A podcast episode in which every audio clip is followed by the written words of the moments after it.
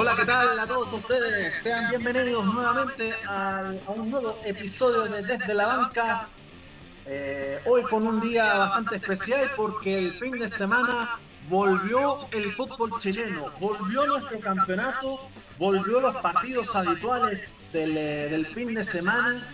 Eh, quizás no ha sido, no ha sido, no ha sido la, inauguración más esperada por, por, por porque tenemos que completar, hay que completar el partido que se va a jugar el martes, de eso vamos a estar hablando, y vamos a, vamos a estar conversando acerca de la selección nacional y su partido frente a Bolivia en un partido amistoso que ya lo vamos a desgranar en esta en esta jornada. Juan Ignacio Campos, ¿cómo te va?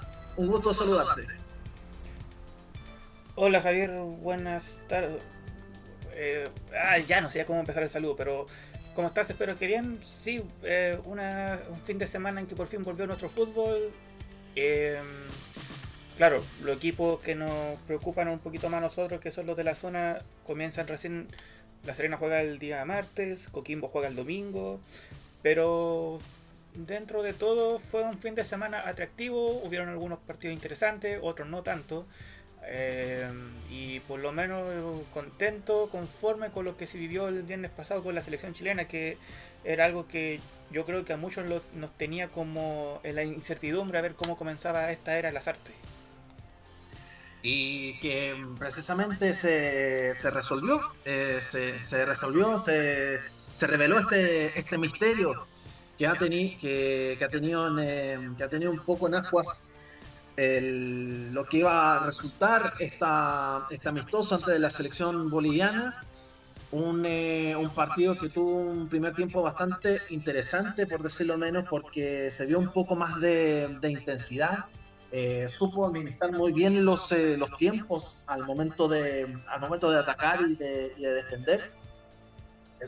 hay, hubo jugadores que a destacar por, eh, por, sobre toda la, por sobre todas las cosas. Por ejemplo, el regreso a los goles de Luis Jiménez, eh, Jan Meneses eh, sembrando pánico en la, por, el interior por el interior izquierda en la, en la saga boliviana y dejó mucha dejó varias varias conclusiones al respecto. ¿Qué te pareció el partido Juan Ignacio? ¿cómo, ¿Cómo evalúas esta, este inicio de la, de la era del estilo europeo. Un estilo europeo que quedó marcado, esa frase, si no me equivoco, fue por lo que se vivió o esta supuesta este supuesto estilo de juego que iba a tirar Martín Lazarte en la época de la Católica, si no me equivoco, creo que, que comenzó todo este todo este, toda esta moda que al final, al fin y al cabo, sí, digamos que hubo un hubo una diferencia con lo que hacía eh, don Reinaldo Rueda. Eh, ahora, el partido no fue tan vistoso así como que digamos eh, esta selección está como para golear, pero por lo menos hubo una actitud diferente. muchos toques, eso, eso sí, si no me equivoco, y quiero buscarlo acá para decirlo en vivo y en directo, eh, hubo mucha mayor posición de la selección chilena que la, selección de Bolivia en cuanto a posición del balón. Pero, no sé, por lo menos a mí me conforme. O sea, no fue un partido, entre comillas, aburrido como lo que veníamos viendo y por lo menos se planteó una idea de que, a ver, del partido contra Venezuela, por lo menos yo vi atacar mucho más Chile. No sé si fue porque o Bolivia eh, se, se contrarrestó buscando cómo contraatacar, o de verdad la fórmula esta que quiere impartir las artes es algo que dé un poquito más de ataque que como de ordenamiento se ve algo más claro. O sea, con Reinaldo Rueda hay que decirlo, no había veces que no se entendía lo que hacían. Eh, lo que sí me está, no sé si preocupando, pero esto de andar tocando para buscar una posición te puede ser muy positivo como a la postre te puede ser muy en contra si te tocan rivales que se aprovechen de esta situación. Así que hay que tener, hay que tener cuidado con eso, hay que tener ojo con eso, pero por lo menos a mí, a mí me quedó gustando. O sea, se nota que hay un cambio y yo creo que va a ser un cambio que le va a hacer bien a esta selección eh, en cara a los partidos de clasificatoria y en cara a lo que va a ser la Copa América a mitad de este año. Creo que en, ese sentido, eh, yo creo que está, está buscando eh, dejar la iniciativa a otros, como en, esta, en esta pasada. Bolivia claramente se, se, se, refugió un poco más atrás, eh, tratando de buscar el, pelotazo en profundidad. El, gol boliviano nació de un, tiro de esquina que lo ganó con creces eh, Marcelo Moreno Martins, eh, uno de los grandes referentes, uno de los referentes del, del, ataque, del ataque boliviano.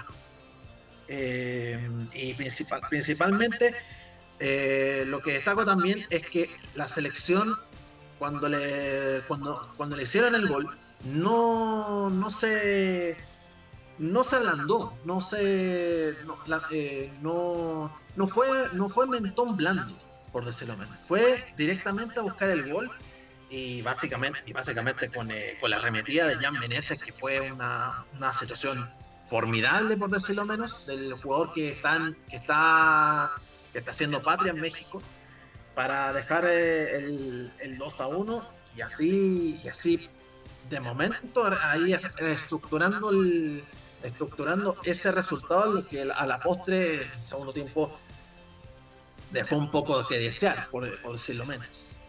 Sí de hecho aquí estoy buscando o sea encontré la eh, la, la, información esto así como dato esto lo saco de lo que deja la aplicación de Flashcore. O sea, Flashcore CR, antes conocido como marcadores CL. Y que muestra una clara. y que muestra una clara ventaja de la selección chilena con un 65% de posesión. Esto me trae recuerdo a, lo. A lo ¿Cómo se llama? Eh, a lo que hacía Guardiola, que él era prácticamente. Eh, juego posesivo, mantener el, balón, hacer buen juego. Bueno, claro, estamos hablando del Barcelona, o sea, Barcelona se puede regodear. Pero esto da una ventaja de que Chile por lo menos no, no, no se dio a torcer en el sentido de que esperar por esperar al cuadro boliviano. Recuerdo que las jugadas prácticamente, si no encontraban un, una salida de ataque, tenían que volver hacia donde estaba Gary Medel, hacia donde estaba, o prácticamente que, comenzara todo esto Claudio Bravo, pero se notó que la intención era poseer el balón, tratar de buscar una, una salida, y aquí contamos con la suerte de que, bueno, ¿para qué hablar de Menezes? O sea, Jan Menezes yo creo que con este amistoso se ganó un puesto en la selección eh, Pinares viene a retomar lo que había hecho en los partidos que jugó con Rueda. Eh, Jiménez igual quedó como carta. El único que me quedó como un poquito en duda y que no lo vi mucho fue Alarcón. Pero por lo menos de mitad para arriba, si tu idea va a ser tratar de mantener una posición con toque para buscar una salida, eh, ahí a, a Sánchez en vez que Orellana y por lo menos eso te asegura que vas a tener una posición eh, concreta para poder crear un ataque peligroso ante cualquier rival que le venga a, contra el cual juegue Chile, eso era. Pero me quedo, me quedo por, por, lo menos de la mitad para arriba quedé conforme, de la mitad para abajo, mm, bueno, no sé. Eh, eh, lo único que se puede quizás resaltar quizás sea Medel, Vegas, Bingber y González. González creo que también hizo un buen juego. Y Bingber me acordó, me hizo acordar mucho a lo que hace justamente Jan Bosellur, de que habían veces de que tú veías el ataque de Chile y Bingber estaba prácticamente en, en, el, la otra área. Entonces, eh, ahí podría resaltar a Bimber y a Medel, pero Vegas y González como que me quedaron como con dudas.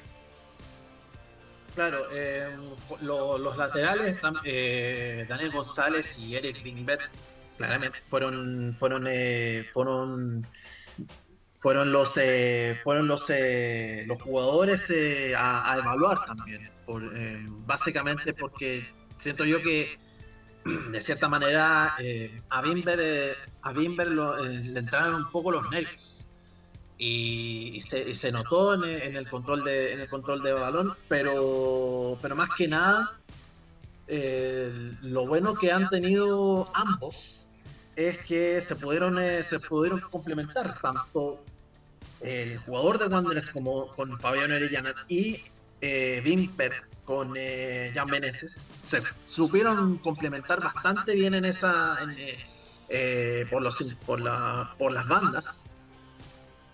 Que, que forjaron un, muy buena muy buena muy buen acuerdo bueno para, que decirte la, la dupla Galdames Alarcón que, a rato tuvieron un buen bueno, que a, que cierta parte tuvieron una, una, correcta participación, una, una, correcta actuación en esta en, este duelo. Pinares ni hablar. Lo, lo, lo, eh, eh, con, lo que, con lo que ha jugado en, en Brasil eh, está, está para, para dejar a los rivales para dejar a los rivales un poco locos, por decirlo menos.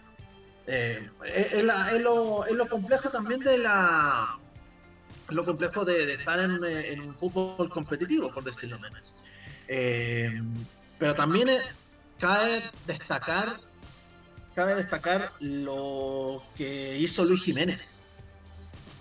Regresó de muy buena manera, anotando un gol, aprovechando, aprovechando la oportunidad en el área y lo consiguió de, de cierta forma. O sea, la hizo, por decirlo menos.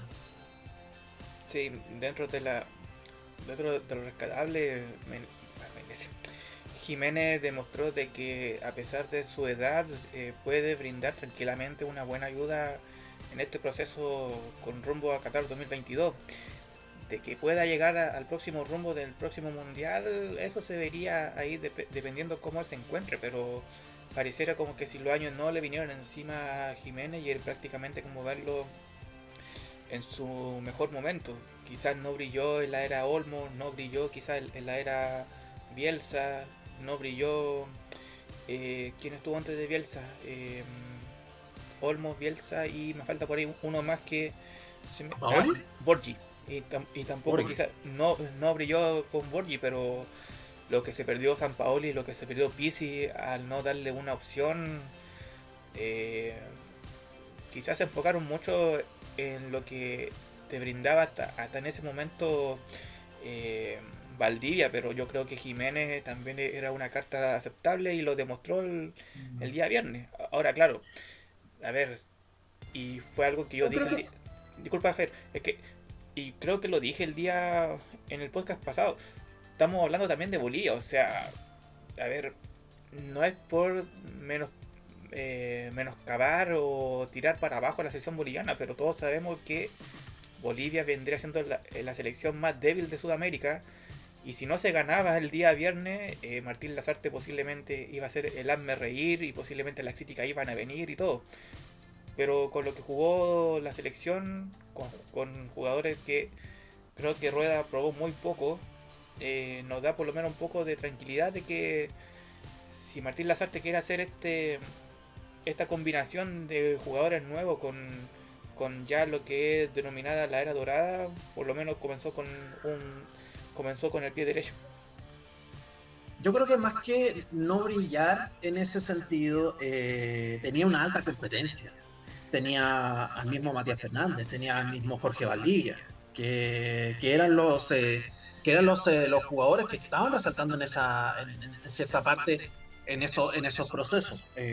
Jiménez también, eh, también ha estado parte de la, de la camada de, jugadores que ha estado en el, en, Medio Oriente, sobre todo.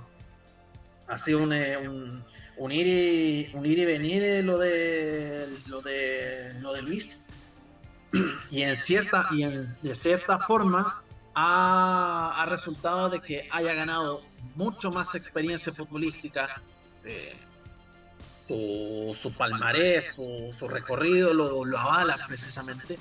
Y en ese y en ese sentido y en ese sentido eh, en una de esas en una de esas no, no, no la habrá llamado por, por, por, por, lo mismo, porque había una, una alta competencia en, el, en, la mitad de terreno y, dónde ubicarlo precisamente. Era la era como el dilema en, en, en cier, de cierto modo.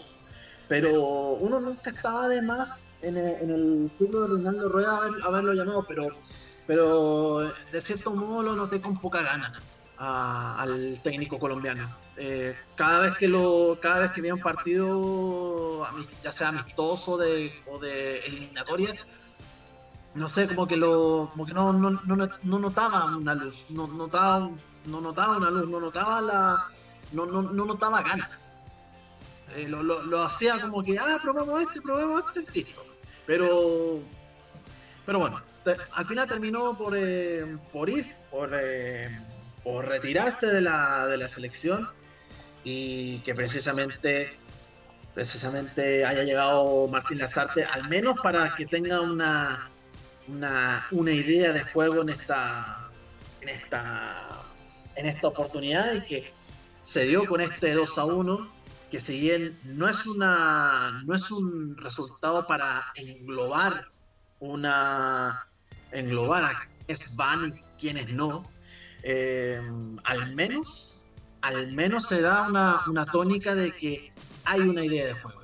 Hay una, hay una, jugadores de por medio y que si se entonan con, eh, con la idea que se plasma en un técnico, no me cabe la menor duda de que pueda, pueda tener resultados positivos y que, y que a la larga pueda tener eh, mejores resultados en, eh, mejores resultados a futuro, por decirlo menos. No, y el simple hecho de que, bueno, nosotros en el cuando supimos de la llegada de Martín Lazarte, nosotros vimos un poco su estadística y, los números eran bastante buenos. Ahora, yo no sé tú, pero a mí Rueda nunca me, me llamó como la atención como para decir, este es, este es el técnico que merece una oportunidad en la selección chilena. Muchos dirán, oye, pero clasificó a Honduras, clasificó a, Ecuador en el Mundial del 2006. Pero, eh, a ver, Chile lamentablemente está, no quiero decir la palabra condenado, pero está presionado en el sentido de que si tú vas a ir a un mundial, mínimo tienes que llegar a, a, a octavo de final.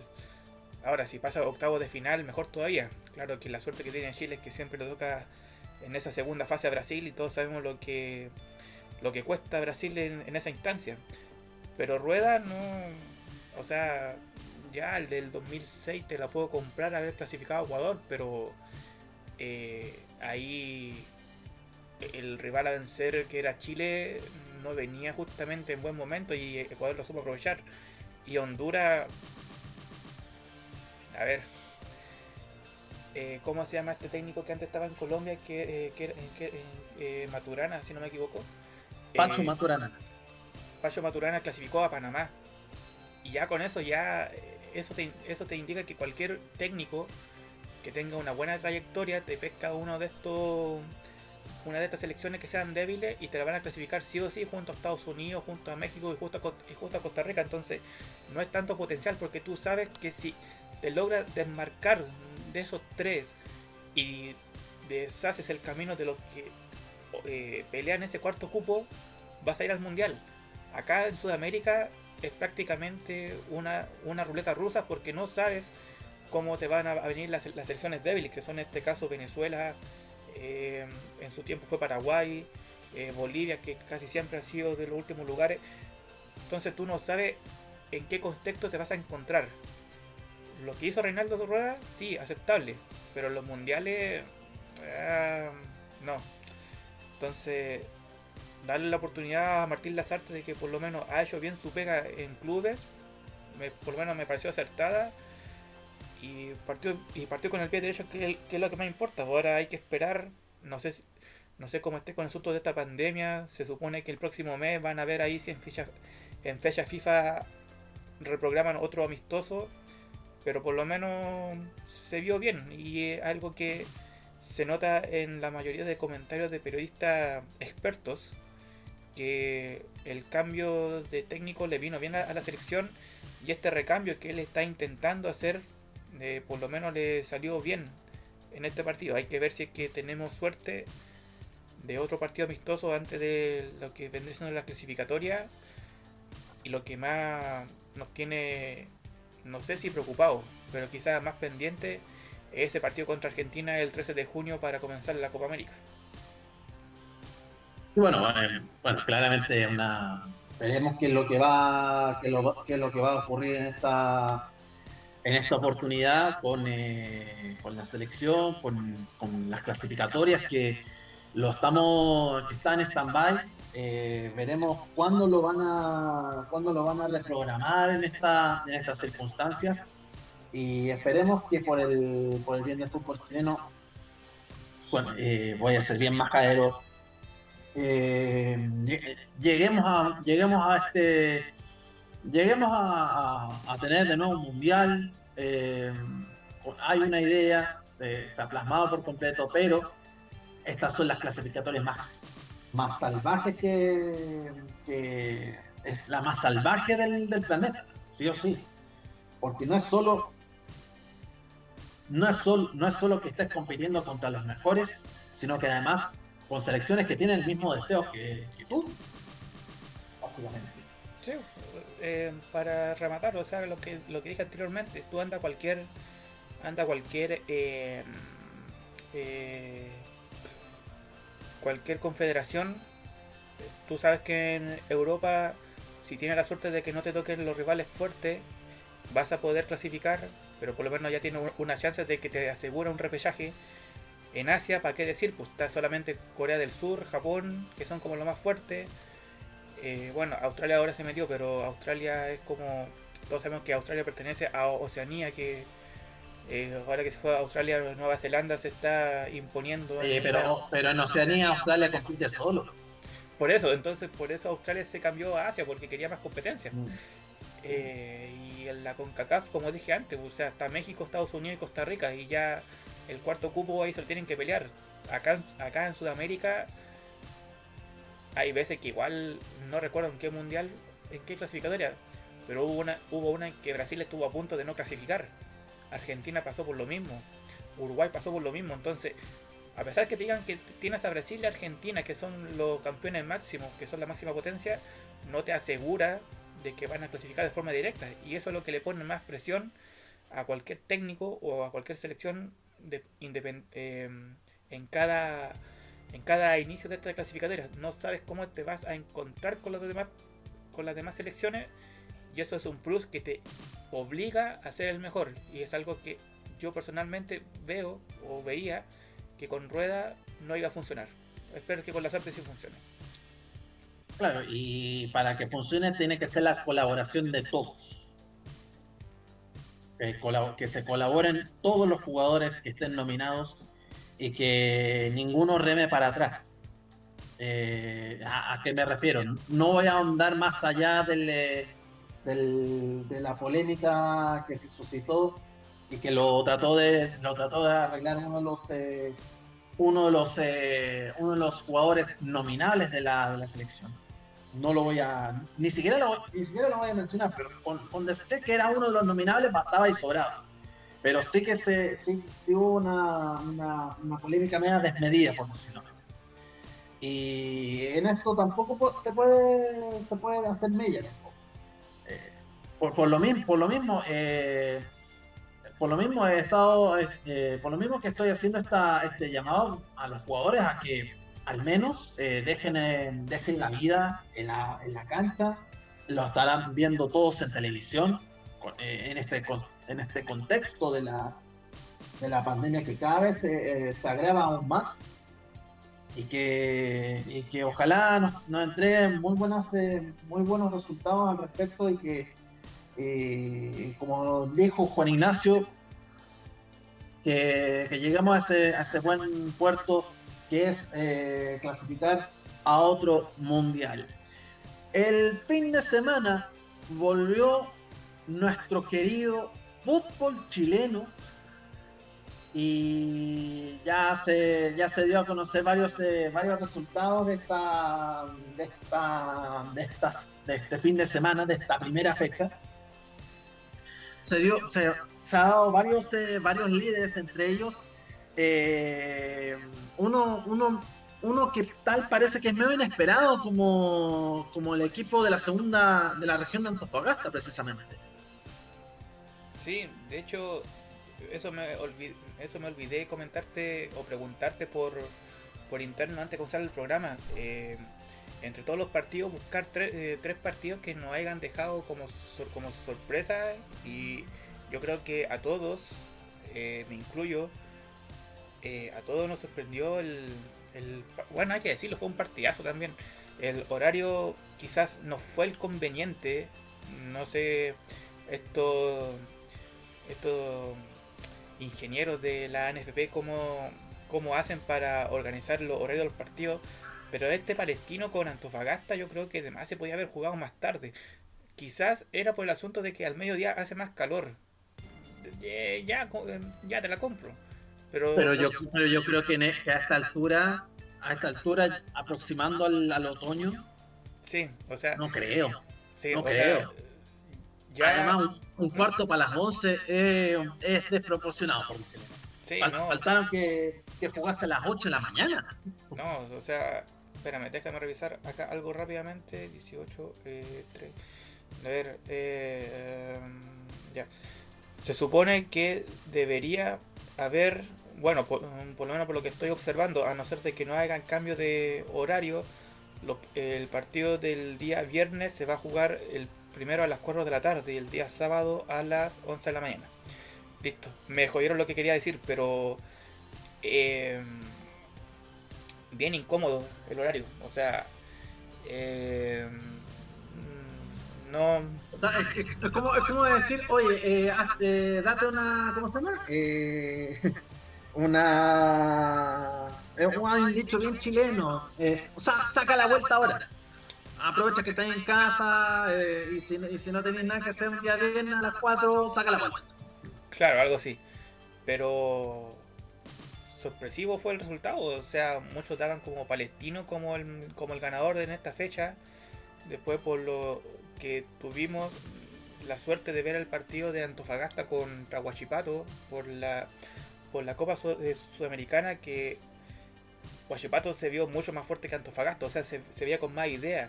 Y si uno se quedaba con ese sentido, por lo que había hecho Palestino el semestre pasado, muchos pensamos que Palestino iba a sobrepasar a un Antofagasta, pero esta Antofagasta literalmente nos sorprendió. Eh, claro, tuvo la suerte de haber anotado al minuto de haber iniciado el partido. Tuvo la suerte que a, que a, Jiménez se le fuera un penal. Y el primer tiempo haberlo terminado con un 3 a 1 casi. Eh, casi casi definitivo. Ahora, eh, una duda que aquí estoy viendo, ¿el resultado fue 4 2 o fue 4 3? No, fue 4 a 2. Eh, en, un, en, bueno, en un principio eh, Antofagasta estaba ganando 3 a 0. Tú incluiste lo del ah, penal de Mago Jiménez, que se resbaló, pero por completo. Y, fue como. Fue, para mí fue el, el blooper de la fecha. Sí, o sea, el, eh, la chambonada de la fecha.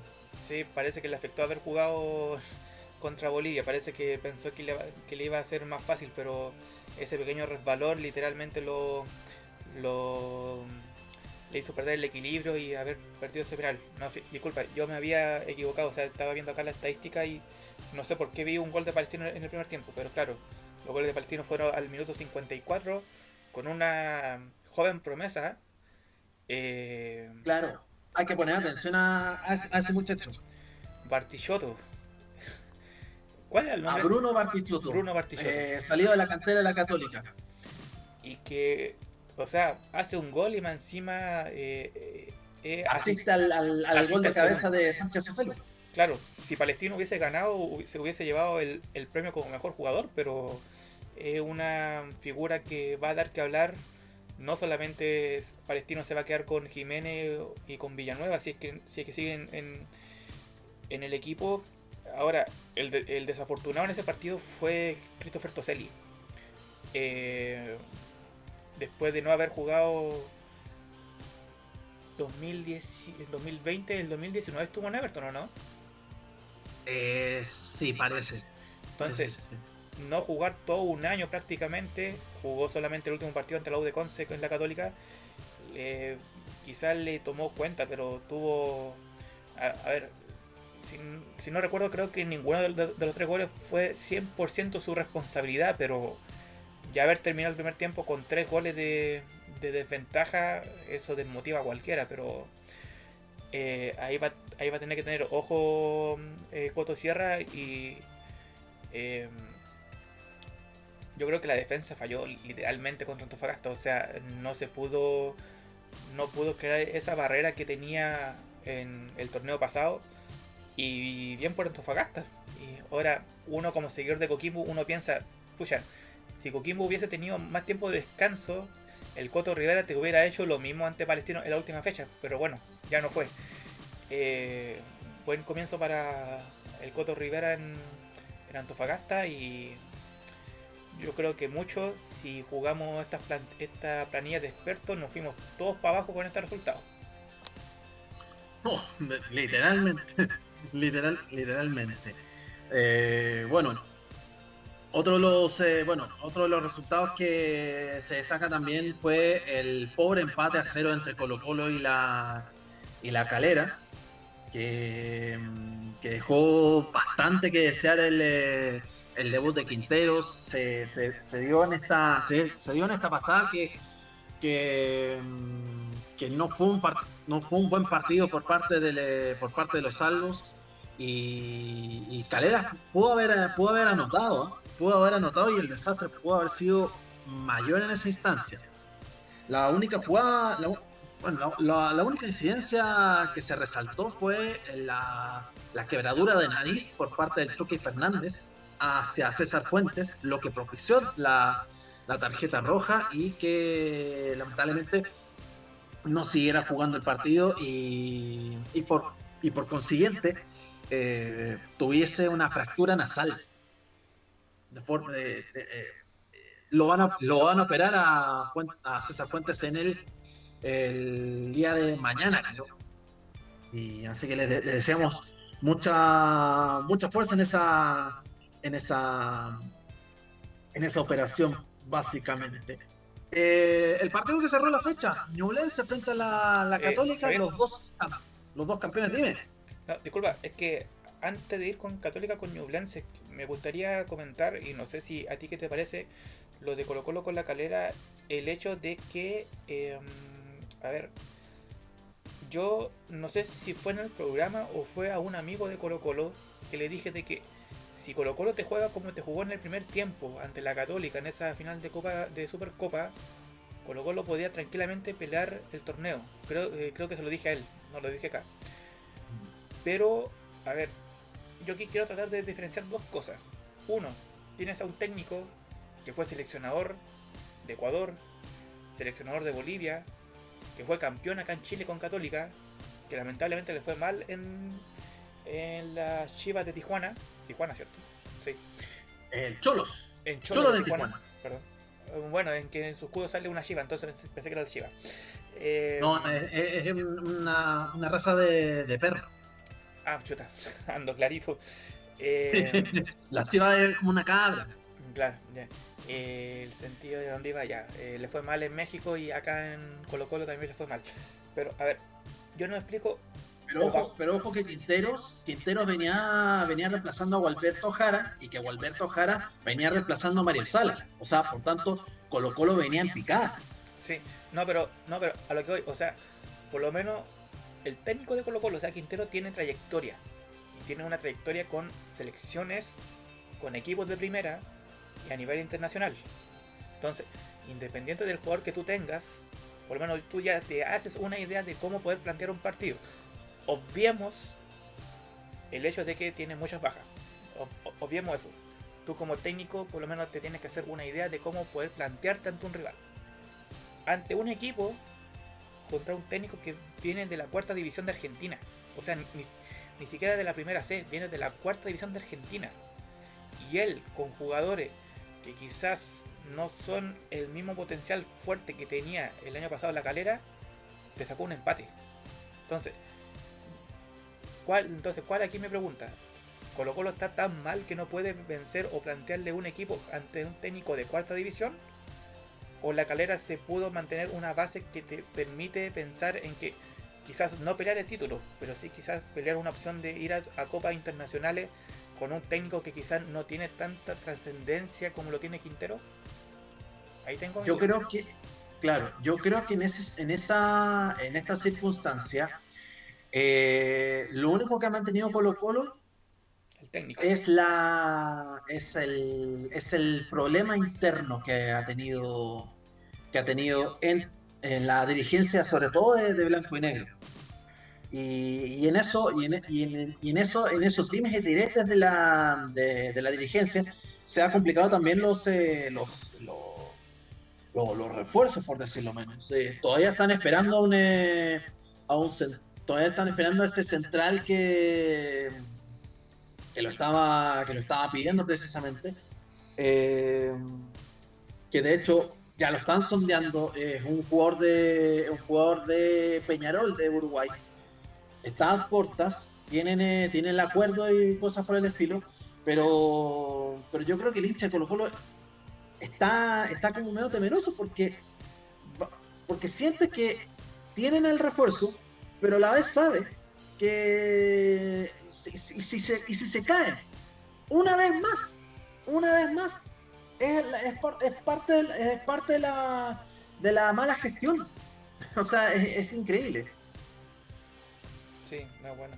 Eh, aquí Quintero salió primero diciendo de que como entre este medio conflicto que hay con la dirigencia porque no les traen los jugadores, que no se puede ser campeón con estos jugadores y después sale con el sentido de que eh, él no va a abandonar el equipo si ya viene eh, de, de, no, de no bajar del barco después de lo fatal que fue el semestre pasado. Yo creo que esas declaraciones, o sea, no son declaraciones así tan en contra como la que se tira Dudamel a la gerencia de la U, pero Quintero tiene que uh, por lo menos Quintero tiene que por lo menos guardar un poquito la distancia esperar. Con postura. Eh, claro, y no, y no, no tirar declaraciones en contra de tu jefe antes, a ver cuánto ha pasado, una semana. Eh, si Colo Colo no puede traer refuerzo, eso ya lamentablemente no es culpa de Quintero, no es culpa de, de él. Es de un plantel de que no supo financiar bien la llegada de su ídolo el año pasado y que le dejó en una crisis monetaria después de, este, después de la pandemia, después de que la gente no pudo asistir al estadio como para poder pensar en buenos refuerzos. Entonces, si Quintero decidió quedarse en Colo Colo,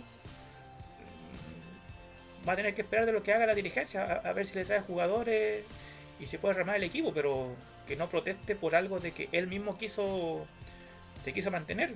Si, si no te gustaba cómo estaba siendo manejado Colo Colo, en la instancia de llegar prácticamente a primera vez, ya lo salvaste contra U de Conce, renuncia. Ahora, si tú te quisiste, si tú te quisiste mantener en el plantel, vas a tener que pagar los platos de una dirigencia de que no suba a hacer bien la pega y que te tiene en la incertidumbre de que si te puede traer más refuerzo o no. Pero ahí ya no espero escuchar cada fin de semana a Quintero tirándole un palo a la, dirigencia porque no le contrate jugadores. Si tú te quieres tener yo, creo que, yo creo que en, en cierta parte, Juan Ignacio, ¿Mm? eh, perdona que te interrumpa, yo creo que en cierta parte, Juan Ignacio, es que a diferencia de a diferencia de Dudamel, eh, Quintero ya le comunicó antes. Ya le comunicó antes al gerente deportivo, que en este caso es eh, José Daniel Morón ex arquero de Colo Colo, ex, ex, campeón de América con, con, la, con la camiseta alba. Y se lo comunicó, se lo, se lo comunicó eh, enojado, por decirlo menos. Eh, o sea, tiene, tiene conciencia el gerente deportivo de que no le están trayendo, no le están agilizando para que traigan el refuerzo que, que, han, que han tenido. O sea, ya, ya pasa a ser yo creo que ya pasa a ser parte de la, de la, de la cabeza, ¿no? De la cabeza de la, de la institución, no de, los, eh, no de los empleados, porque incluso el gerente deportivo es otro empleado más. O sea, para, para, en estas circunstancias, yo, eh, básicamente, básicamente eh, es necesario, es necesario que que, se dé a, que se dé que se dé que se dé a declarar, que se dé a revelar, básicamente, por el, por el simple hecho de que están, eh, están siendo demasiado lentos los, eh, los manejos que hay. Bueno, ahí va a tener que esperar solamente y ojalá que los que estén lesionados se puedan mejorar o si no va a tener que ocupar eh, a delanteros que tengan refuerzo, o sea, a delantero en banca como defensa, pero la, defensa de Colo Colo se está quedando prácticamente sin jugadores. Uy, y, se están quedando sin, eh, claro, se, están quedando y va a tener que va a tener que replantear un poco la táctica o, o, como se han hecho en algunas ocasiones improvisar en, eh, ciertos aspectos. Bueno, eh, la jornada la jornada del fin de semana entre sábado y domingo eh, cerró con el choque de campeones entre Ñublense, el campeón eh, del año pasado en la B, y la Universidad Católica, el campeón de primera del año pasado. El resultado que fue eh, a favor de los cruzados por 1 a 0. Un Ñublense, un que jugó bastante bien, jugó con mucha intensidad y que, y que Católica supo, supo aguantar en ciertos aspectos eh, supo aguantar en ciertos aspectos el, la arremetida que ha tenido los, eh, los Diablos Rojos de Chillán en una cancha que, digamos, lo que está, que, que, se jugó con una cancha súper blanda. La Católica le, está pasando igual que a Colo Colo, se le están lesionando a los jugadores, se lesionó Branco Ampuero, eh, y se lesionó que en otro más. Eh, Gonzalo Tapia, exacto, que venía de hacer eh, una muy buena actuación en la, en la Supercopa. A ver, eh, partiendo por la cancha, no hay peor cancha que la que hay en Coquimbo.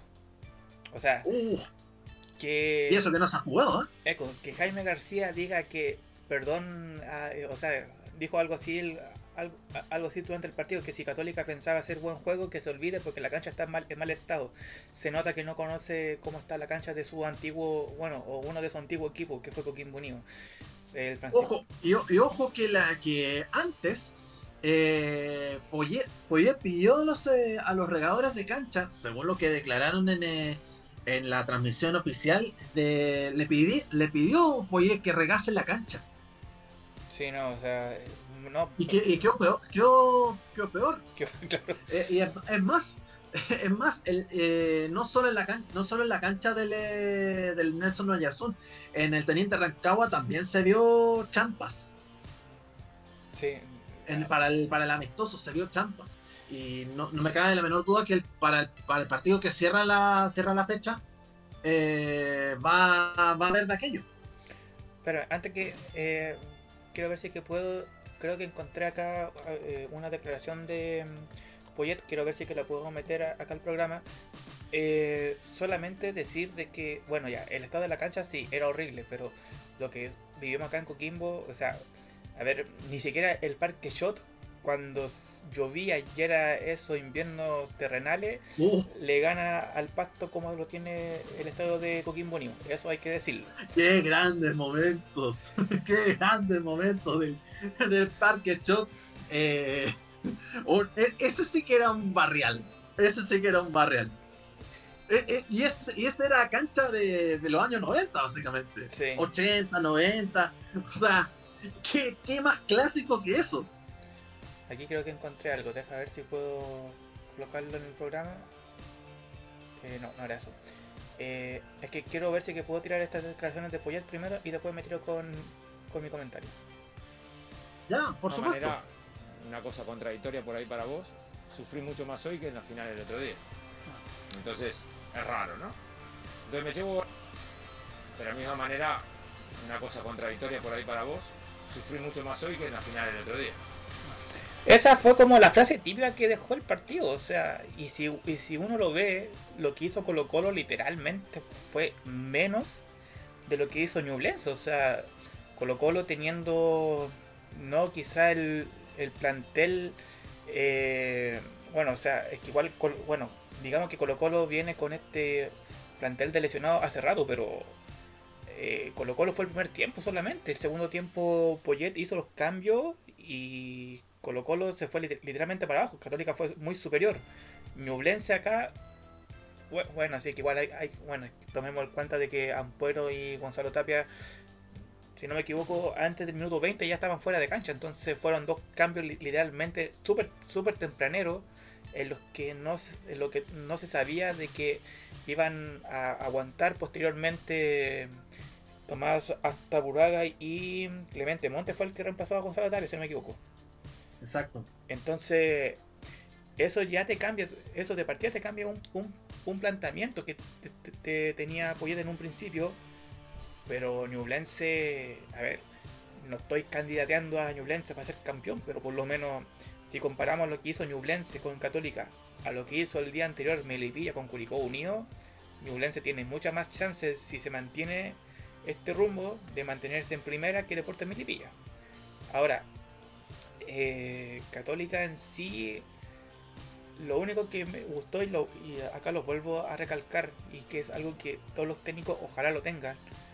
Por favor, si van a hacer cambios en el segundo tiempo, hágalo en el minuto 75, minuto 70. No sirve de nada hacer un cambio al minuto 88, 89, cuando el partido ya está listo y el que va a entrar te va a correr cuánto, 2, 3 minutos.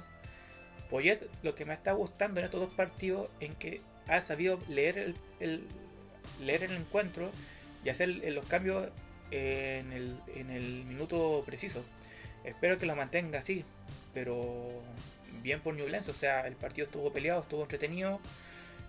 Y como digo, o sea, si entre Newlands y Melipilla se van a ver las caras para ver quién va a ser el que se mantenga en primera, si Newlands juega de esta misma forma, Newlands puede estar tranquilamente peleando quizás no copas internacionales, pero no va a estar preocupado de descender, de volver a primera vez como le pasan a, equipos como el Libilla justamente.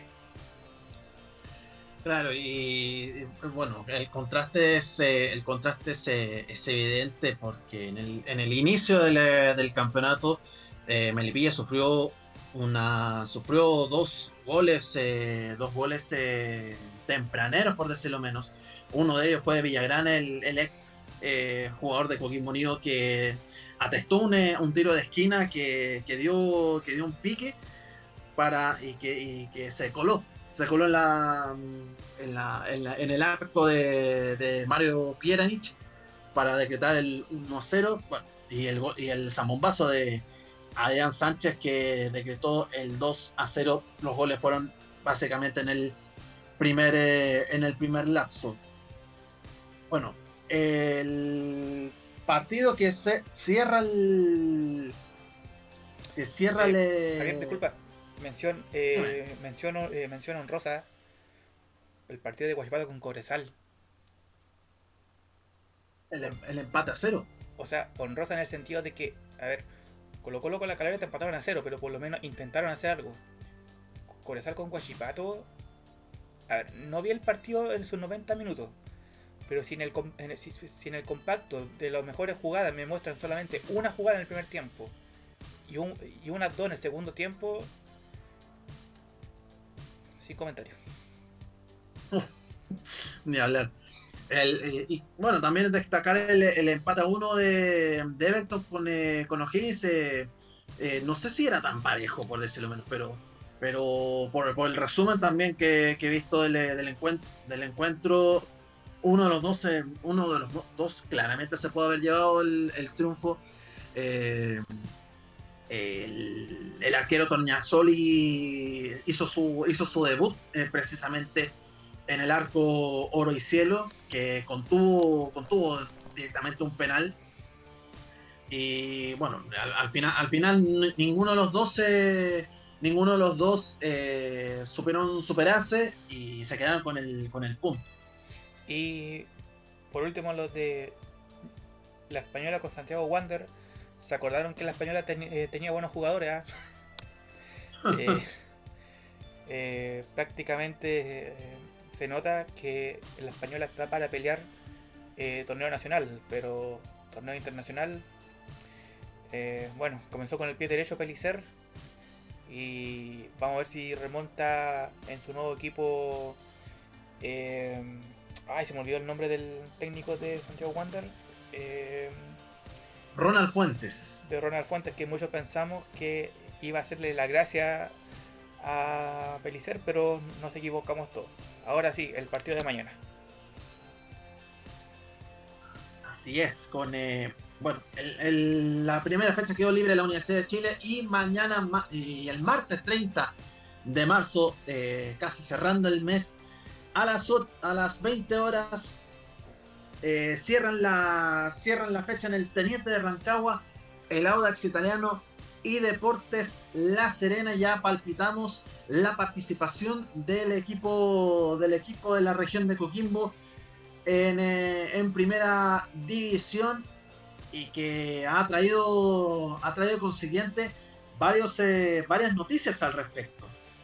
Bueno, o sea, lo primordial es que al parecer el único que no va a estar convocado por la lesión de ese partido amistoso ante, ante Provincial Ovalle sería eh, Brito, pero La Serena va a mantener creo que un esquema eh, muy similar al que jugó el semestre pasado, ahora con las incorporaciones de César Munder, eh, Matías Fernández que al parecer estaría convocado y sería titular, no se sabe con certeza.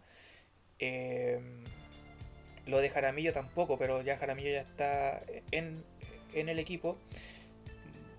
Yo creo que vamos a ver a una Serena eh, que te va a jugar el partido. O sea, mucho, y por lo menos nosotros de acá pensamos de que todavía le queda esa espinita del, de esa derrota justamente ante Audax en el último partido.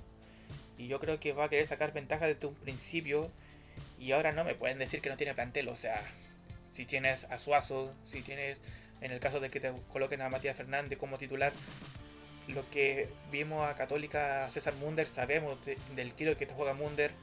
Eh, Zacarías López, sabemos cómo es en portería, entonces sería muy raro que el Audax, el Audax sobrepase a la Serena. Yo creo que la Serena tranquilamente, a ver, quizás no le gane al Audax, pero tampoco te vaya a perder por golear. Así que yo confío en este en este equipo de Deportes La Serena que pueda hacer la sorpresa el día de mañana al cuadro itálico. Claro, y bueno, el último antecedente que ha, que ha tenido La Serena fue la, la, derrota que, ha que, que, tuvo en la temporada pasada ante el mismo Audax italiano por dos goles a cero en condición de local y que por, eh, por circunstancia de la vida fue la salvación de esta, esta la salvación directamente del club eh, Granate. Ahora, eh, lo otro, eh, que déjame encargar aquí. Parece que la Serena había contratado a otro jugador. Que, no, Jimmy Martínez no, o sea, Jimmy Martínez lo, sí, sí, es Leandro Díaz. es ese defensor zurdo que proviene de la Universidad de Concepción. claro. claro, 22, 22 años tiene, así que tiene una tiene un, recorrido por eh, tiene, muchos caminos por, eh, por, recorrer y en esta en esta pasada eh, es, es, de, es, de, real importancia que tenga un eh, un, un, defensor que puede hacer, eh, puede hacer de lateral izquierdo. Bueno, es lateral izquierdo precisamente. Por eso lo, por eso lo, llamaron. Y que estarían, eh, estarían sondeando a, a, otro jugador que estuvo en la Universidad de Chile como Augusto Barrios. Oye, mira, justo estaba viendo... Y, que, y, que, también, sumado, perdóname Juan Ignacio, sumado también que estaba la que si se caía lo de Augusto Barrios, iría por James Bus, ex jugador de Curicó Unido. Pero parece que ya lo de James Bus ya quedó abajo, o sea, parece que no hay opción de este, este James Bus que en un principio también sonó, si no me equivoco, en Colo Colo parece. Exacto. Mm. No, oye, lo que te iba a decir, que estaba viendo las redes sociales de, de Deportes La Serena y encontré un, Twitter no oficial, pero sí que te tira información de Deportes La Serena, que es Info Deportes La Serena en la cuenta, y que tira una posible formación, ¿eh? y que casi, que casi la acierta. Zacarías López va a estar en portería. Eh, en defensa jugaría con Ferrairo, Agüero. Ferrari. Ferrairo, perdón. Ah, me cuesta decir. Idiota. Agüero, Fazón, Durán, en medio campo Jaramillo, Carreño, Leighton, como central, o sea, como 10 prácticamente, Matías Fernández, y en delantera con Munder y Suazo. O sea, por lo menos mis predicciones, si fuesen correctas, tendría la mayoría de su refuerzo. O sea, había mencionado a Jaramillo, había mencionado a Fernández, había mencionado a Munder, me faltó Carreño. Pero eh, le, acerté más o menos, si este fuese el 11, le, acerté un 30%. O, o, se le acertó básicamente en, esta, en esta pasada, pero va, va, manteniendo un poco la... Va manteniendo la, la, base de jugadores que, que, ha estado en el eh, que, estado en la temporada pasada. Eh, Chupete Suazo, se va integrando Munder. y que, y que vea, eh, vamos, veamos si es que, veamos si es que eh, Serena va a arrancar de buenas, de buena manera esta, este campeonato, este, esta temporada 2021 de la mejor manera posible. Y, y hablando también de, y hablando también de equipos regionales, eh, el próximo fin de semana. Javier, disculpa, disculpa Javier, disculpa, Cuando hablemos de Coquimbo o cuando hablemos de primera vez, lo siento mucho Radio ADN, pero te tuve que copiar la idea. ¿Ya? ¡Estamos en la B! ¡Estamos en la B! Por Dios, por Dios. Por Dios. Eh, bueno, antes de la, antes de la, de la B, eh, partidos a destacar eh, la de la primera división, este campeonato nacional 2021. Eh, debota la U en el Teniente de Rancagua frente a Huachipato el sábado. El viernes, claro, el viernes a las 7 de la tarde está, está el duelo entre las dos uniones, la Unión La Calera con una Unión Española. Eh, Colo Colo viaja a Cobresal, al Salvador. Intentanza Cobresal el sábado a las 20.30. Y Católica va a recibir a Palestina de local en el, domingo a las 19.15. Eh, y bueno, La Serena va a estar, eh, va a estar disputando después de, su duelo ante Audax Italiano el domingo a las 17 horas en la portada frente a Curicó Unido. Y en, este, en, esta segunda fecha, el club que va a quedar libre es Santiago Wanderers. Y ahora sí, nos vamos, nos vamos precisamente a la D a ver, partamos por Coquimbo, o sea, Coquimbo que hasta el día sábado iba a jugar su partido ante Deporte Iquique el día lunes a las 8 de la tarde y reprogramaron el partido para el domingo a las 11 de la mañana. Mm, debo reconocer, no he visto el motivo del cambio, pero prefería el, prefería el partido a las 8 de la tarde. No sé si será por un, por un asunto de no creo, por un asunto de luminosidad, porque por lo menos el estadio de Iquique está renovado, o sea, mm, tiene mejor capacidad para jugar partido de noche. Ya uno de sus últimos partidos ante Colo Colo y ante la Católica lo jugó a esa hora, perdón, ante Coquimbo lo jugó a esa hora, pero me sorprendió el cambio de horario, o sea, no sé qué pudo haber pasado y estoy tratando de buscar aquí posibles eh, eh, causas, pero eh, no. Ah, ya.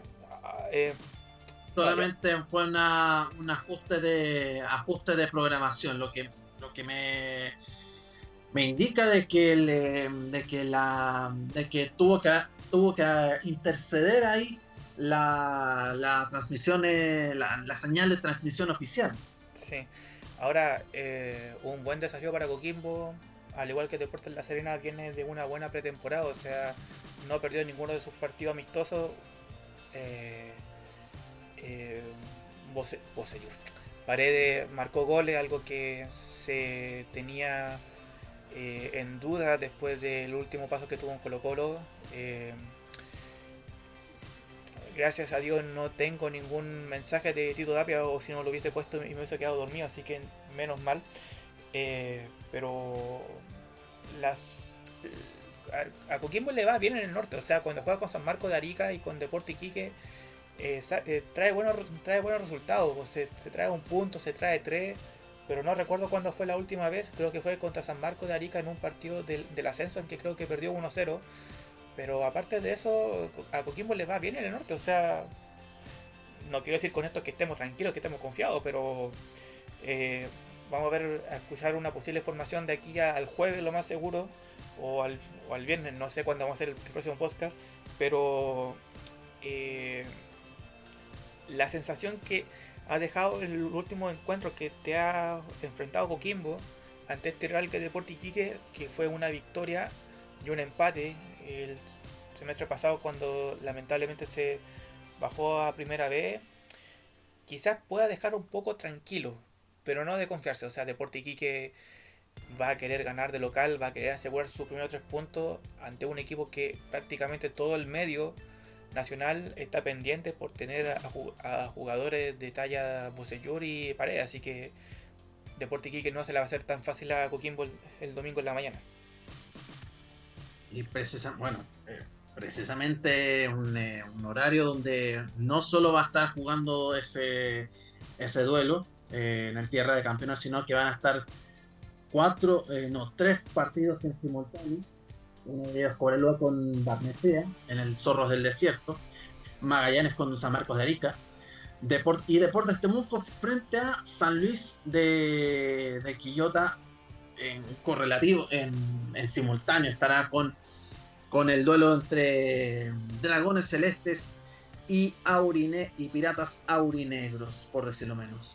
Pero viéndolo desde esta, de esta, de esta posición, eh, digamos, digamos que yo creo, yo veo que aquí que también estará un poco con sangre en el ojo, digámoslo.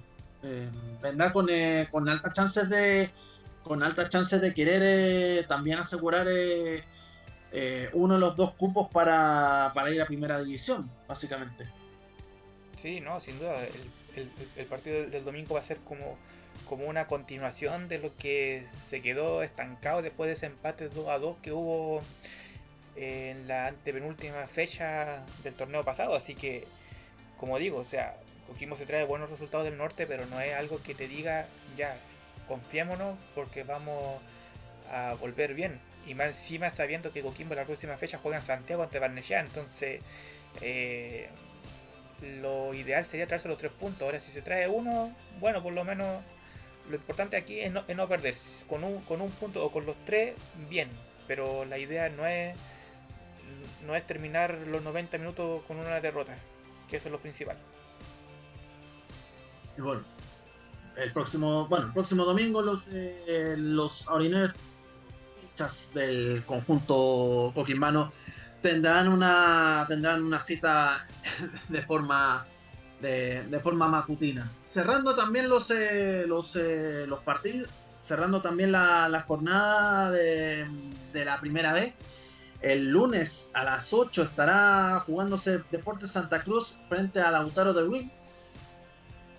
Debuta el, debuta el conjunto, debuta uno de los nuevos en la, en la división de ascenso. El martes juegan, eh, el martes a las 8 juega Rangers frente a Unión San Felipe y el lunes 12, a las 17 horas, la Universidad de Concepción enfrentándose a Santiago Morning por básicamente por ajustes de ajustes de programación lo que lo que se venía lo que se venía dando en esta en, esto, en esta oportunidad. No me, no me cae más la cabeza que le que no me cae más la cabeza de, de, tener esa conclusión más bien más bien en esa en, esta premisa. Sí, no, o sea, como, o sea, como dije anteriormente, lo, hay unos ingenieros que te crean estos partidos, que te crean el fixture. Ahora, los ingenieros que te programan los partidos, no sé si sacaron, eh, no sé, no sé de dónde salieron, pero eh, hay, hay que estar, no sé si hay que estar bien, bien cagado de la cabeza como para, como para un, ah, para programar partidos así de esta índole. O sea, yo veo en otras ligas la liga española con su primera división A y su primera división B no te pone, a excepción de que uno te esté jugando Copa Internacional, no te atrasa tanto las primeras fechas de un partido. Entonces, bueno, aquí nosotros no tenemos que ver solamente cómo ellos ordenan, pero me gustaría ver en situ cómo se trabaja, pero eh, eh, programar partido a las 11 de la mañana, a las 10 de la mañana y después programar un partido que se cierra la fecha una semana después, es como que algo raro está pasando en esa oficina que, de programación de encuentro.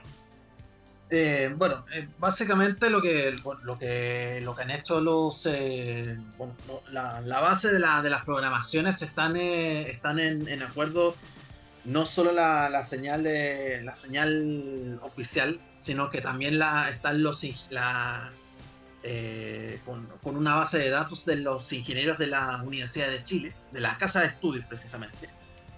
Pero el que hace la, la, la, el que te da los horarios, básicamente es, es tiene dependencia en, la, en, en lo que hacen en la, en la ex Casa Machaza, que, que básicamente en TNT Sports lo que, lo que propician la, los horarios para la programación y después se dan, se dan, el, se dan este, este lujo para rearmar la, la situación. Por tanto, no depende, ya, no, ya no depende exclusivamente de la, de la misma Asociación Nacional de Fútbol Profesional, lo, lo de los horarios, tanto en primera como en primera B y en otras, y en otras divisiones.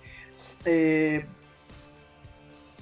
volvemos vamos a la, vamos a dar un poco lo de la a, este como cierre a este buen cierre de la Libertadores femenina por decirlo menos porque todos sabemos que Santiago Morning y Universidad de Chile tuvieron destacadas actuaciones en esta en esta pasada en, esta en esta en esta en este certamen continental más Universidad de Chile que estuvo en semifinales y que quedó con un histórico cuarto lugar para la, institución laica. Y los reconocimientos nos valen para, lo, para, las, para las azules, ya que dos de sus jugadoras están incluidas en el, en el once ideal que armó la Confederación Sudamericana de Fútbol en, eh, a base de lo que ha, lo que ha hecho la a base de lo que ha hecho los equipos en eh, los equipos en este certamen. Se trata de la jefa Carla Guerrero y de la portera Natalia Campos, ambas de, la Universidad de Chile, que están incluidas dentro del 11 del once ideal confeccionado por la por la entidad de por la entidad de continental. Y eso demuestra más que nada eh, es un reconocimiento a lo que han hecho ambas. O sea, todos sabíamos el potencial que tenía Carla, Carla Guerrero. Ahora, los de Natalia Campos quizá es, nuevo, ya que en la selección no se veía eh, prácticamente jugando por la titularidad que tiene que pelearle a, una portera ya. Y, no es por ser. Eh, no es por disminuir quizá el trabajo que hacen eh, Natalia Campo en portería, pero... Eh, ah, eh, Tiare Eller, ¿cierto? Tiene Eller. Tiare Eller, o sea, se ganó el puesto a, nivel mundial, o sea, ya todas la conocen por su capacidad de, de, liderazgo y de juego en la selección, lo que hace en el Paris Saint Germain y ahora lo que hizo en el mundial eh, eh, la va a dejar como titular quizás por un buen tiempo. Entonces, que te hayan nombrado como una, como una de las 11 a, Natalia Campos es una buena es una buena propuesta, por decirlo de alguna forma, para que se den se dé a entender de que en la portería chilena no está solamente Cristian Notiare, Cristian Elder eh, bajo los palos, o sea, tiene un buen refuerzo como es Natalia Campo y eso también te abre las puertas a la misma jugadora a que sea convocada, o sea, sea llamada por otro equipo, quizá a nivel internacional. Quién sabe si con esta nominación también pueda tener chances de jugar en algún equipo europeo, como la han hecho algunas seleccionadas que tuvieron esa suerte después del mundial. Así que eh, deja bien parado tanto, bueno, en este caso al equipo de Universidad de Chile, pero eso no quiere desperdiciar o, disminuir lo que hizo Santiago Morning en el torneo y eso es algo que hemos venido hablando esta última semana. Y que además, y que además eh, en la portería no solo tenemos a Tiane, no solo tenemos a Natalia Campos, sino que además tenemos a, a Ryan Torrero. Muy buena, muy buena actuación ha tenido la, la arquera chilena estadounidense. Eh, muy, buena, muy buenas actuaciones, por decirlo menos. Y que también, bueno, también Santiago Morning no pudo avanzar porque de hecho estaba Corinthians, por decirlo menos.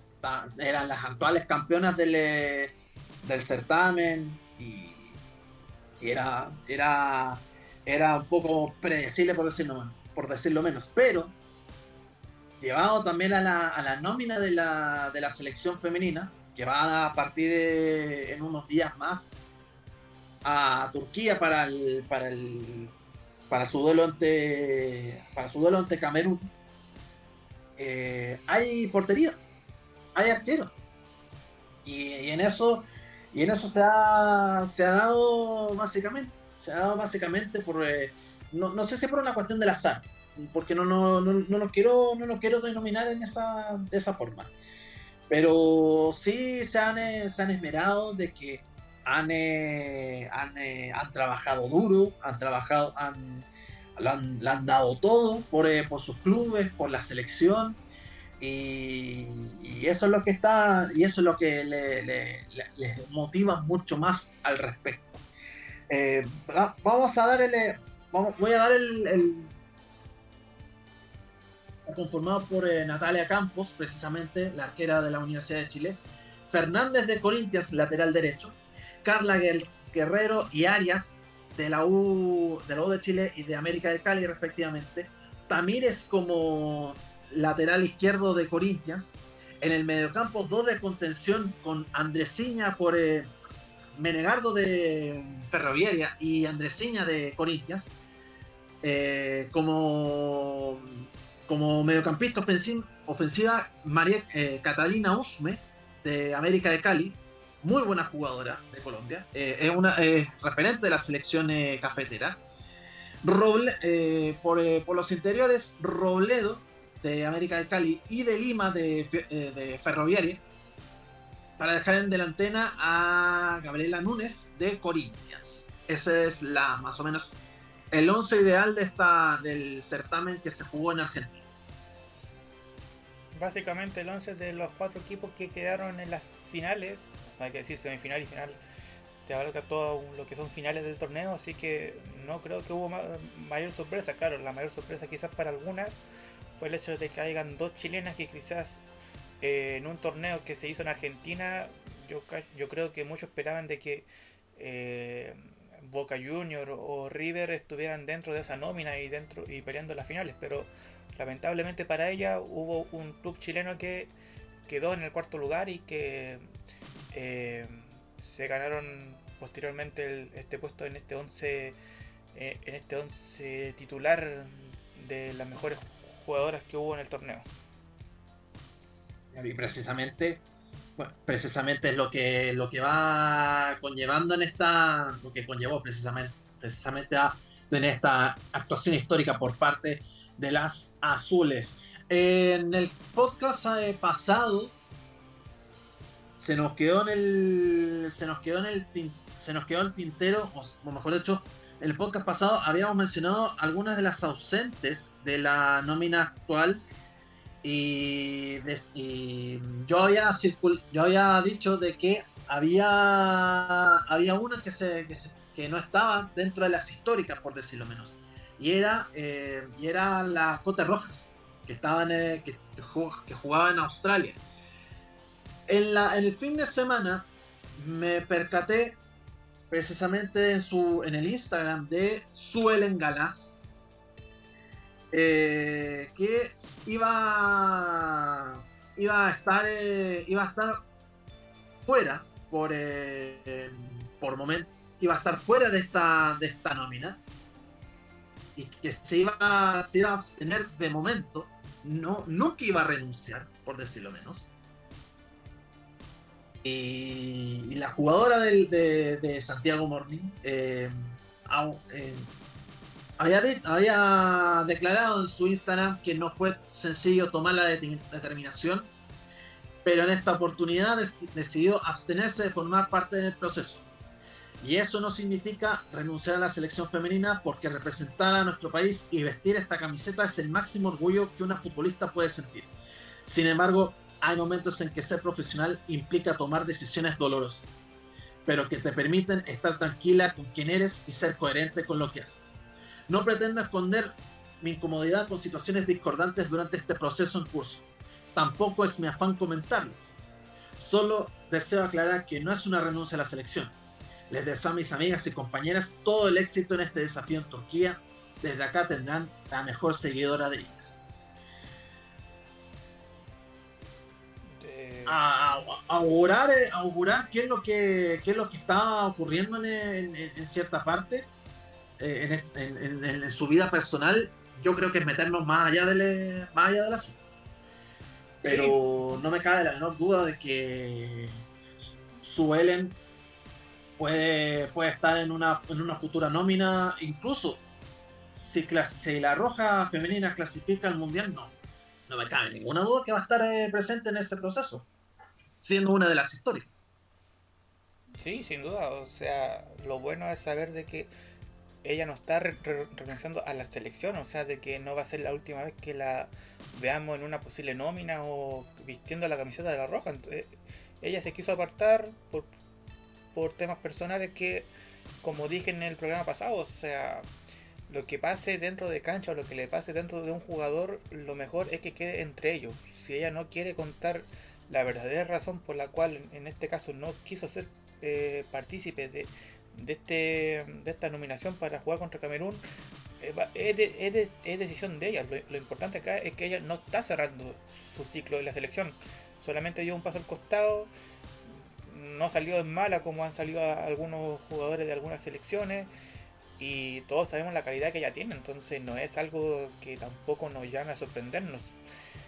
Hubiese sido más grave que hubiese dicho, no, eh, voy a dejar la selección y mi, mi nómina no la no la hago presente por tal motivo, que quizás esto afecta a la seleccionada por, mi, por, por quizás un bajo rendimiento que tenga. No, acá ella hizo la, hizo la corta. O sea, dijo que no se sentía de, que ella se iba a excluir, pero que no, no significaba el fin de un ciclo. Entonces, eh, yo creo ver lo mejor por ese lado, de que vamos a tener opción a futuro de volverla a ver, porque no creo que si sigue el técnico que está actual en la selección femenina o el próximo que venga, sabe que la base eh, son las jugadoras que estuvieron en el Mundial, que estuvieron jugando la Copa América. Y ella es una de las principales que dio la alegría de haber clasificado al Mundial y de estar jugando el repechaje. Así que bien, bien por ella, bien por tomar esa decisión. Y como dije, o sea, si son temas personales, temas privados, no los comentes Solamente es un paso al costado, pero que no significa que tú te vayas a renunciar por tus gustos o porque o porque te cae mal tal persona o porque viste que eh, no encuentras futuro. No, no.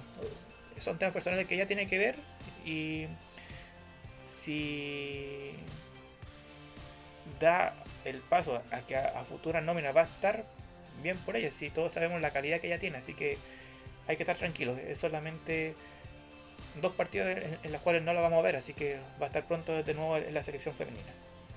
Y que claramente la vamos a recibir con las, eh, con las puertas abiertas a esta, a esta gran jugadora que también es una de las mundialistas en esta. Una de las mundialistas históricas que ha hecho con la selección chilena femenina. Eh, cerremos, eh, cerremos, la, el- cerremos con las clasificaciones, las clasificatorias a, a Qatar en, en Europa. Mira, eh, dos cosas cortitas. Voy a intentar de hacer esto corto, valga la redundancia, porque hay dos temas que quiero co- con la cual queremos, o sea, con la cual quiero que terminó el programa. Uno, no, no, o sea, eh, uno es algo que quizás también nos interesa a nivel in- internacional y otro que ahora entiendo por qué no tengo a mi acompañante de, de mesa acá. Eh, y esa, y esa, esa última noticia la vi recién, así que nos vamos a caer, si estamos sentados, nos vamos a caer de espalda después de lo que encontré por ahí. Eh, a nivel europeo, eh, yo creo que los principales partidos, o los principales resultados, a diferencia del, de los partidos del día miércoles, creo que no hubo ninguna sorpresa, o sea, tuvieron todos los que tenían que ganar. Reconozco, reconozco que no vi, y es tema, el gol que le anularon a Cristiano Ronaldo en su partido contra eh, Serbia. Bien. Yo, yo vi, yo no vi el partido completo, pero justo, justo me topé con eso. Justo con- me topé con que Cristiano iba a hacer, eh, iba a dar el gol y vi que, que estaba reclamando de forma desaforada, con justa razón, porque los árbitros se, eh, el asistente se comió, se comió el gol, derechamente. Ahora, eh, daba tanto para que hiciera este alboroto cristiano. Bueno, o sea, todos sabemos la. eh, la ¿Cuál es la palabra correcta? Eh, la. Ah, ¿Daba, daba, daba como para hacer este, ese reclamo? ¿sí? Yo creo que sí. Yo creo que sí. Porque si ese gol hubiese sido bien. eh, bien marcado, hu- hu- hubiese sido eh, para que ganara Portugal 3 a 2. Exactamente. Ah, E, e incluso el, cuando, cuando terminaba de, de, de, de picársela la- al, al arquero, o mejor dicho, de, de- hacer un toque, un toque sutil, Cristiano se, se, se fue hacia el fondo. Se fue, traspasó la línea de fondo para, para que no interrumpiese el, trayecto del, eh, del árbitro asistente. Y fíjate que no lo cobró. Y, y ni siquiera, ni siquiera, ni siquiera llegó. Ni siquiera llegó el asistente a ver eh, si fue gol o no. O sea, podemos decir tranquilamente que ese árbitro perdió su pega el día domingo. Yo creo que en cierta parte le están bajando los. Le, le bajaron los, los, los puntos en el- le bajaron los puntos en esta. en esta pasada. Oye, eh, lo otro que me... Ahora, estaba re- revisando bien los resultados. Quizás el único resultado, bueno, y lo estoy diciendo a nivel personal más que nada, porque la República de, de Irlanda, yo recuerdo sus tiempos buenos del, del Mundial del 94, quizás tuvo un mal pasado para el 98, en el 2012 mejoró de nuevo, 2006, 2010 peleando, pero no logró clasificar es una selección que por lo menos te da como para tener chance de una. Yo estoy viendo que el día sábado perdió con Luxemburgo de local 1-0. Sí. Y, y- son de esos equipos que. Que, te dan eh, que te dan pelea con, eh, o con los ingleses, con los escoceses, con los galeses, te, te dan una- incluso con los norirlandeses. Pero hoy vemos que que pierde frente a Luxemburgo y se, se pudrió todo. El otro, el otro que también es sorpresa, Armenia en el grupo, este es el grupo J. Armenia lleva dos partidos y va segundo tras de Alemania con 6 puntos. Mira, le ganó 2-0 a Islandia. El que sí va como avión es Turquía. Ah, No, tenía que hacerla, es- tenía que hacerla. No, eh, pero, pero principalmente le ganó, eh, tiene 6 puntos. Tiene seis puntos. Eh, Turquía ga- ganándole a Países Bajos por 4-2. Y ahora le ganó a, a Noruega con eh, en, la- en las narices de Erling Haaland. Ahora, eh, ahora quizás Turquía no sea tan...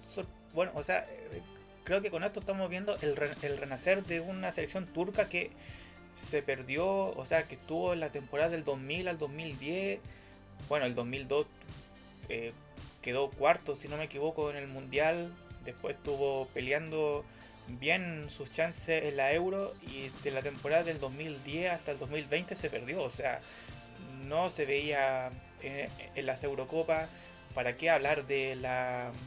¿Para qué hablar de, la, de las clasificatorias? la tenéis que. La tenéis que. Sí, pues sí, ¿para qué? o sea.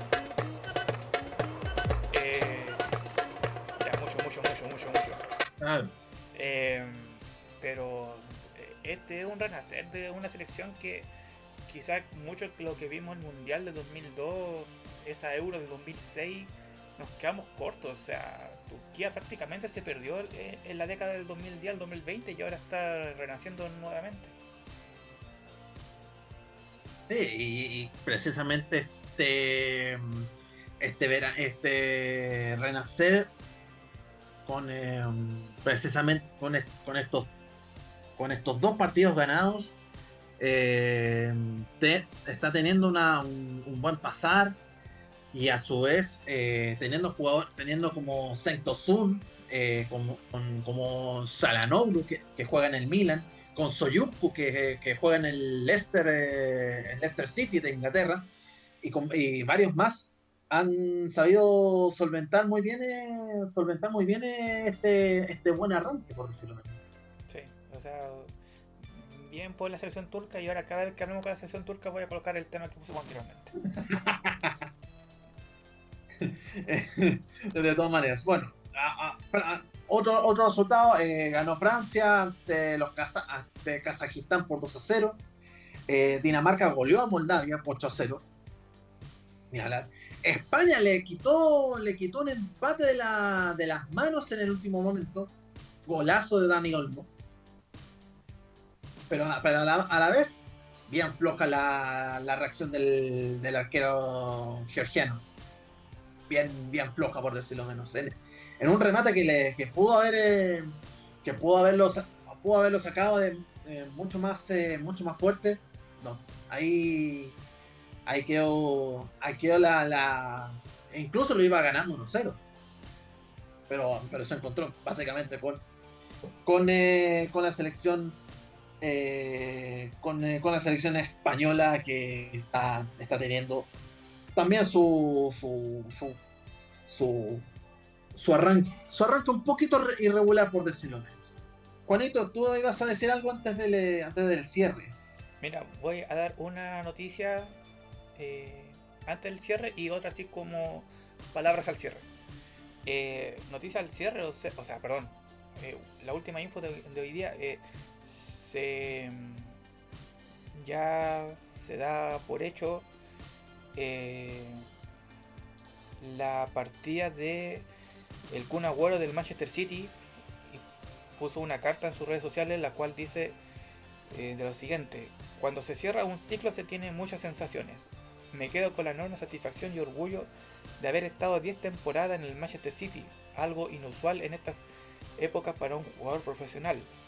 10 temporadas con logros importantísimos, en el que pude convertirme además en el goleador histórico y en el que forjé un vínculo indestructible con toda la gente del club a la que siempre llevaré en mi corazón. Me tocó llegar en 2011 en una etapa de reconstrucción y junto con la visión de sus propietarios y el aporte de distintos jugadores logramos colocarlo en lo más alto entre lo más importante del mundo. Le quedará a otros ahora mantenerlo en ese lugar de privilegio, donde merece seguir estando. En lo personal continuaré dándolo todo en lo que pueda, eh, perdón, en lo que queda de temporada para ganar otros títulos y darle más alegría a la gente. Llegará luego una nueva etapa con otros desafíos para los que me siento en plenitud y que encararé con la misma pasión y profesionalismo que entregué siempre para continuar compitiendo en el más alto nivel. Firma el Kun Agüero. Y con esto cierra un ciclo que si no me equivoco creo que llegó junto con Pellegrini al, Manchester City. ¿eh? Eh, yo Creo, que antes, con Roberto Mancini. sí, antes con Mancini era. Pero que tuvo la suerte de Pellegrini después de contar con él y, ganar una, eh, una Premier de las pocas que tiene el cuadro celeste de, Manchester. Ahora. Ese, ese gol en el último minuto ante el Queen's Park Rangers fue, fue lejos el, el momento. El momento más. Eh, el, el, el, el, el momento más dulce que ha tenido Abuelo, por decirlo menos. Y sobre todo el, momento el momento más recordable por los hinchas del Manchester City. Ahora eh, esto mm, va a dar cabida y espero que sea también un estímulo para sus compañeros y para el propio Pep Guardiola para que por fin ganen una Champions que se le ha estado esquivando e-, estos últimos años. ¿eh? Y bueno, pero, bueno, tiene, tiene eh, no, es un mal equipo el Manchester City. Tiene, tiene con qué tiene con qué defenderse, tiene a Pep Guardiola, que sabe jugar, sabe a lo, a lo que juega, eh, no es un misterio tampoco. Y en esta, y en esta, y en esta pasada, eh, bueno, y en, esta pasada no me, no me, cabe la menor duda que puede, puede llegar a otra semifinal e inclusive puede acceder a una, una final que no sea con, eh, con la camiseta del Barcelona. Ahora, eh, bueno, yo creo que la otra semana creo que vuelve la, las competencias, así que ahí creo que ya eh, podremos contar, eh, podemos comentar un poco más. Ah, pero sería lindo que se despidiera. Bueno, con Agüero lograron Premier. El tope sería ganar la Champions que eh, sería ya, bueno, o sea, no va a ser como para igualar a su, a su competencia cercana que el Manchester United, pero es como lo que le falta a este equipo que se ha hecho grande en Inglaterra, pero que a nivel europeo todavía está al debe. Claro, los, eh, los, equipos que están sondeando para, para el jugador eh, argentino nacido en la cantera de Independiente de Avellaneda, eh, están entre los interesados el Barcelona, está la Juventus y está el propio Paris Saint Germain, que básicamente son, eh, son equipos que están peleando eh, las fases finales en, en la Champions, en, ganando torneos, torneos domésticos. Y por sobre todas las cosas, no me cabe la menor duda de que Agüero va, va, va, va teniendo algunas, en algunas, va teniendo sus últimos, unos últimos pasos antes de, antes de llegar hacia Independiente, donde es el, donde, él se quiere retirar básicamente. Y, precisamente, precisamente eh, llega, llega el momento en que eh, hay veces que no, no da más, pero pero uno nunca sabe con este tipo de jugadores como el Kun Agüero. De esta manera, con esta noticia de, su, de la no renovación del contrato de Sergio Agüero con el Manchester City, finaliza este, este capítulo de hoy de Desde la Banca. No me queda más que agradecerle a todos ustedes los que han escuchado en esta en, estos eh, en estos podcasts. Eh, Javier, que, disculpa, disculpa, disculpa, Estamos, eh, que estamos teniendo más seguido. Dime, Juan Ignacio. Disculpa, es que quiero, así como palabra al cierre, quiero tirar un palo y junto con la noticia, quiero bajar la música. El palo, que, que, esta noticia estoy tratando de explayarla más, viene del portal elmercurio.com y no entiendo cómo al ingresar al sitio me tira luego rápidamente eh, la opción para poder suscribirme o ingresar. A ver, si estoy en un portal de cualquier diario, mínimo tengo que tener la opción de ver la, noticia sin tener que ser suscriptor o ingresar. Algo que el portal del Mercurio no me está permitiendo. Así que un palo para ello. Lo otro, y que es algo que lamentablemente voy a tener que... Voy a ver si que puedo redondear más para el próximo podcast que, a ver,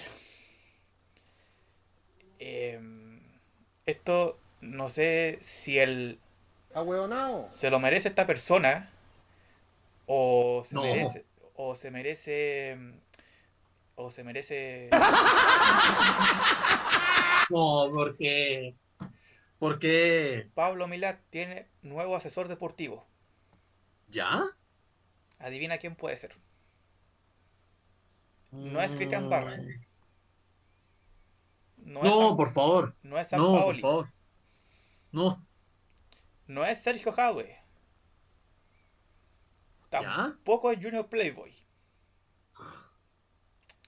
No, por favor. ¿Quién? Había otro. Ah, ¿dónde No, estaba? no, tampoco es Chico Pérez. No, no es Chico Pérez. El nuevo gerente, perdón, asesor deportivo de Pablo Milat es Germán Corenja. No te puedo creer. Pero es- esto, esto es del. del Ah. Como digo, lamentablemente por esa estúpida suscripción que me pide tener el diario El Mercurio no puedo a- a, eh, colocar esto más a fondo. Bueno, esta noticia se salió el día 26, o sea, salió el día viernes. Voy a ver si que puedo ingresar de alguna forma, pero cuando leí esto, no, o sea, eh, a ver.